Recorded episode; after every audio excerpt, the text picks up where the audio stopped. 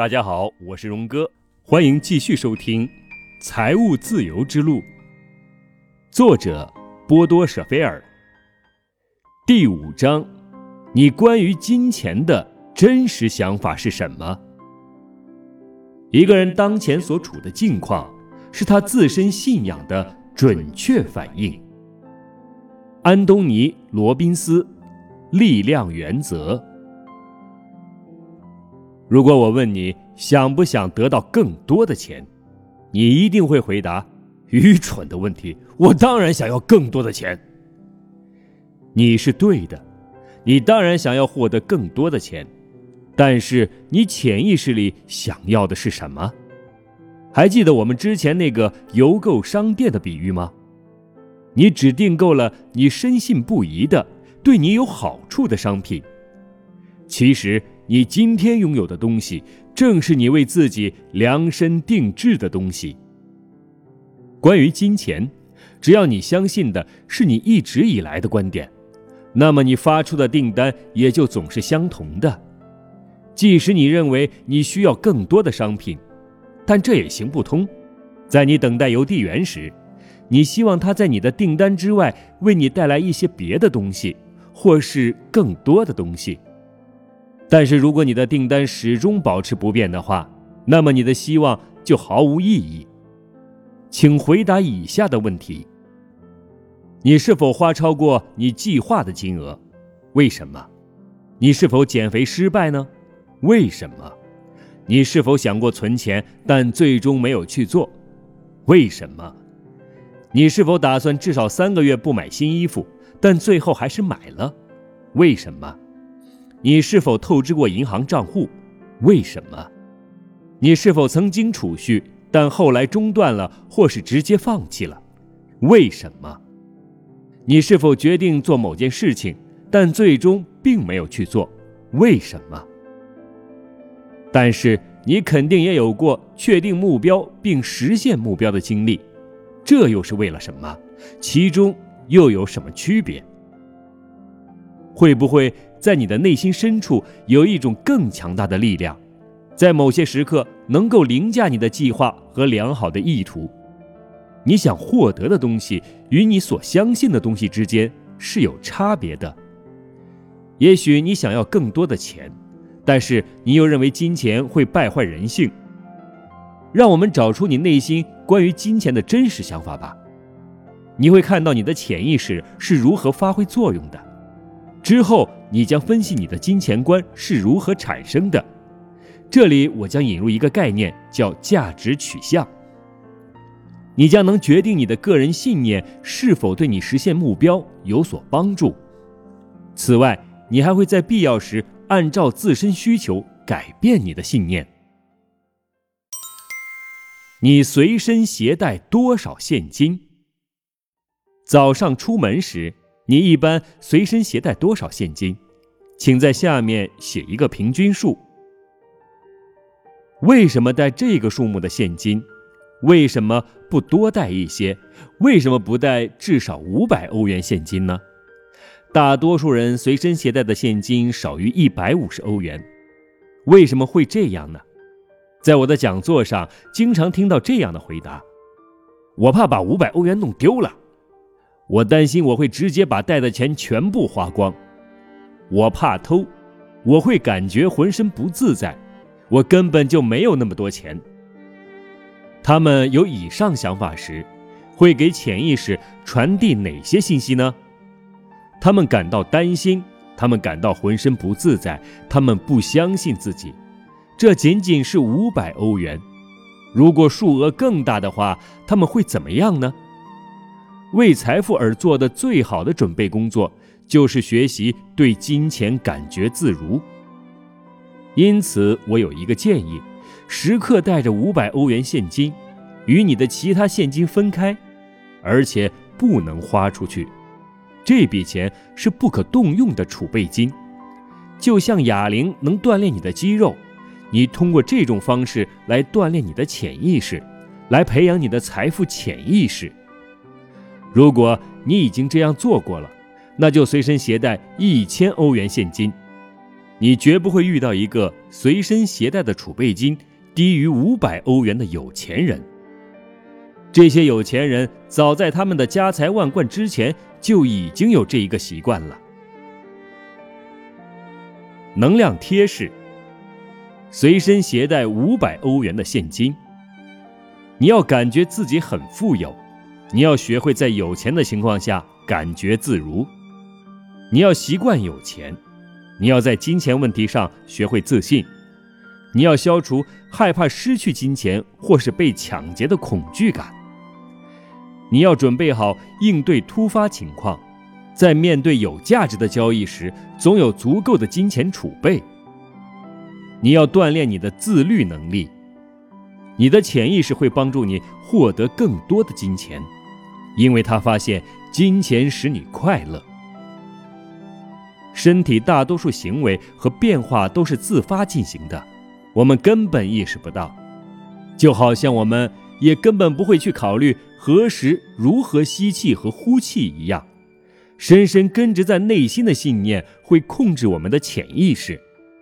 你是否思考过，这也适用于你与金钱打交道时的情况呢？你对金钱和财富是什么样的看法？你对金钱和财富是什么样的看法？这一章节全部都是一些选择题，下面请大家进行一些选择，请评估一下你对于金钱的看法，请在下面的内容中。勾选出适合你的情况的句子，在横线上写下与你相符的其他情况。金钱散发铜臭味。如果我有钱，那些女人或者那些男人爱的就只是我的钱。我花钱如流水。干你的本行，别干你不懂的事。一个不珍惜一分钱的人，就不配拥有一个金币。金钱败坏人性。用金钱能做好事。金钱不是万能的。我得到金钱，就有人失去金钱。冷酷无情才能得到很多的金钱。富人进天堂比骆驼穿过针孔还难。金钱使人目空一切、自负自傲，只有存钱的人才能变得富有。上帝爱穷人。金钱是衡量我成功与否的标尺。富有使我失去了很多生活的乐趣。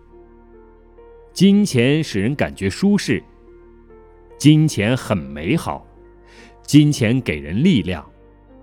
财富使人孤独。我爱金钱。有钱人没有真正的朋友。财富招人嫉妒。有钱人睡不好觉。钱生不带来，死不带去。金钱给人带来忧虑和麻烦。金钱的获得是以牺牲健康为代价的。我安于现状。如果我愿意，如果我全力以赴。我也能变得富有，但是我并不想这样做。金钱的获得是以牺牲家庭为代价的。使用金钱能做许多好事。对金钱的追求是高贵而美好的。基本上，我们拥有的所有东西都要归功于对金钱的追求。金钱使人幸福。认为金钱无法买到快乐的人，只是不知道去哪里买罢了。金钱不是万能的，但是没有金钱是万万不能的。如果我没有金钱，我就是一个完完全全的失败者。一切都是命中注定的。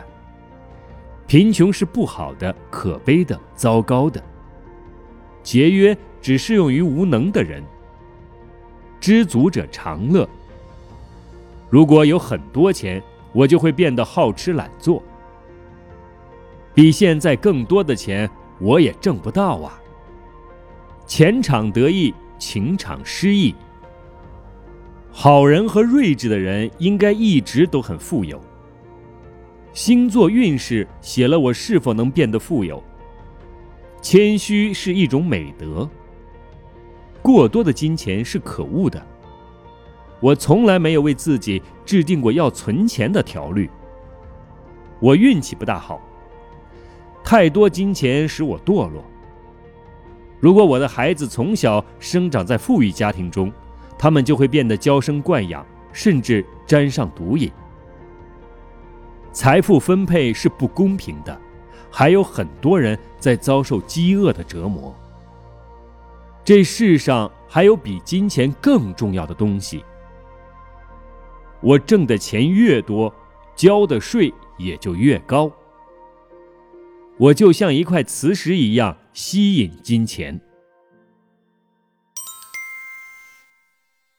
你的信仰如何发生作用？我们很快就会弄明白你对金钱的看法是怎样的。请再粗略的浏览一遍你勾选出来的句子，你认为这些信念对你的生活产生了什么样的影响？你是否已经发现，你当今的财务状况在某种程度上是你信念的表现？你的实际收获同你的希望是否相符？过去与未来大不同。几年前，我的体重达到了九十六千克，我还讨厌跑步。一想起我要愚笨而又慢腾腾地穿过一片森林，我就充满厌恶之感。在我看来，跑步只适用一些有先天缺陷的人，一定是有部分染色体出现了偏差，他们才会无论严寒酷暑、刮风下雨，都坚持去外面跑步，而非舒适的躺在自己温暖的床上。在体育课上，我们总是要进行长距离的赛跑，从更衣室跑到操场。有一次，我的体育老师刚好跟在我的后面跑，出于敏锐的教育能力。他对我喊道：“舍菲尔，你不是要用脚在地面上踏出个洞来吗？应该跑起来！大象的步伐都比你的轻盈，你踩踏地面发出的吧嗒声足以吓跑方圆五公里的所有动物。”他一路上大概连续说了我十分钟，全班同学都被逗得哈哈大笑。然而当时我的自信心还没有强大到可以和大家一起开怀大笑。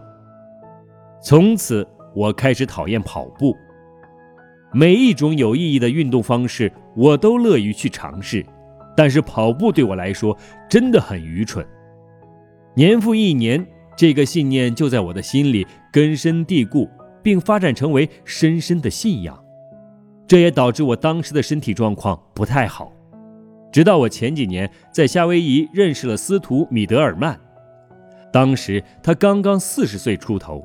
已经赢得了我们能想象出来的马拉松比赛，并创造了多项世界纪录：十一天一千英里长跑赛、落基山六百英里长跑赛、法国六天长跑赛、美国一百英里长跑锦标赛。当我告诉他我讨厌跑步时，他露出一种传教士般的表情，然后给出了一个让人难以置信的建议。穿上你的跑鞋，我们一起来跑步。我从你走路的姿势看得出来，实际上你可以跑得很好的。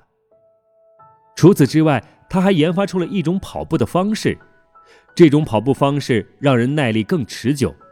跑步者可以连续几天仅从自身脂肪储备中汲取营养。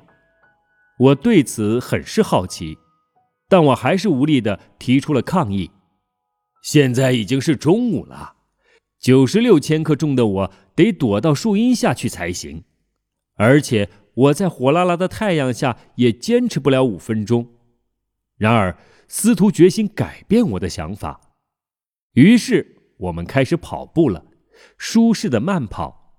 开始的几分钟，司徒分析了我的跑步方式，逐一指出了我做得好的方面。此外，他给出了大量的建议。包括呼吸方式、摆臂动作和脚着地的方式。令人惊讶的是，我真的不再感觉累了。我们一共跑了两个多小时，跑步使我感到有趣，对此我十分自豪。此后，我坚持每天跑步。这些年，我一直保持七十八千克的体重，健康有活力。现在的我理解不了，怎么会有人不跑步？跑步使人充满活力，精力充沛，身体强壮。同样的，不管你关于自身和财富的想法如何错误，你也可以马上去改变。找出你对金钱的真实想法。想象一下金钱过多的情况，我的意思是非常非常多的钱。大家想象一下，你把过多的资本、过多的金钱、资产和产权同什么关联在一起？哪些因素有利于你获得大量金钱？哪些因素不利于你获得大量金钱？拥有金钱的优势和劣势分别是什么？再看一遍你勾选出来的信念清单，你写下的优势和劣势是一个什么样的比例关系？也许你写下的优势比劣势多一些，然而在信念和价值观方面，多数胜的原则不起作用，起作用的是情感力量原则。一种信仰就可以决定一切。你拥有多少信仰，他们是积极的还是消极的，这些都不重要，重要的是你的信念有多强烈。大多数人对财务富足持有消极情感，比对财务自由持有的积极情感还要强烈。举个例子，我的一个熟人概括了财富对他的几个好处：他可以花更多的时间来陪伴家人，拥有更多的奢侈品，生活更加舒适；他可以为自己及家人提供更丰富的物质条件。他和妻子不必再如此辛苦的工作了，还可以雇人来替他们工作。他们可以去旅行，去认识有趣的人。而实际上，我的这位熟人对于财富只有一个消极的看法。他认为金钱败坏人性，品行和道德对我这位朋友来说是非常重要的。拥有愿意放弃财产的品格对他来说如此重要。他的潜意识也帮助他保持品格，因此他就大把的花钱，也不去存钱。客观来看，精明如他的人做出这样的行为太愚蠢了，与其身份不符。但是他以这种方式保持住了他的纯洁无瑕。注意，下面的练习是本书中最重要的部分，因为这一切都建立在你的信仰之上。想要变得富有，而又不去认识或改变自己的信仰是徒劳的。记住，你的潜意识希望并确保为你带来那些你坚信对你最好的东西。如果仅仅阅读这本书，你绝对能获得非常有用且有趣的信息。然而，你如果想有效地改善财务状况，就应该拿起笔杆，认真去做每一个小练习。当然，你的生活是你自己的。如果你为这本书投入了时间和金钱，并且恰当的运用，你就会变得富有。下面的练习是：你关于金钱最强烈的信仰是什么？一二三。你的信仰是如何产生的？正如我们已知的，很多时候信仰是偶然之间产生的。也许是某些在你成长发展中扮演重要角色的人，与你一路同行，教给你人生的智慧；也许是你通过观察周围人学习到的。很多时候，某些关于金钱的特殊言论也影响到你，或者你见识过你的父母是怎么管理金钱的。在你十八岁之前，哪些人对你影响最大？请列举三到十个人。今天谁对你的影响最深？给你个小提示：经常和你待在一起的人，往往也就是影响你最深的人。类似伴侣、同事、朋友、父母、合作伙伴、运动伙伴。这些人对金钱持何种态度？他们如何理财？他们给过你关于金钱的哪些建议？第一个人、第二个人、第三个人。这些人都是出于好意吗？出于各种原因，别人给的建议是不能全盘接受的。当然，大多数人都是出于好意才向你提出建议的。大多数情况下，你可以相信父母，如果他们对你说：“你至少得比我们做得好啊。”然而，实际情况是你并没有比他们好太多，只是好一些。此外，你的成功只是你父母失败的一个证明。他人提出的建议不仅仅向你指明了一条道路。也为你规划了极限，你虽然会取得成功，但不会特别成功。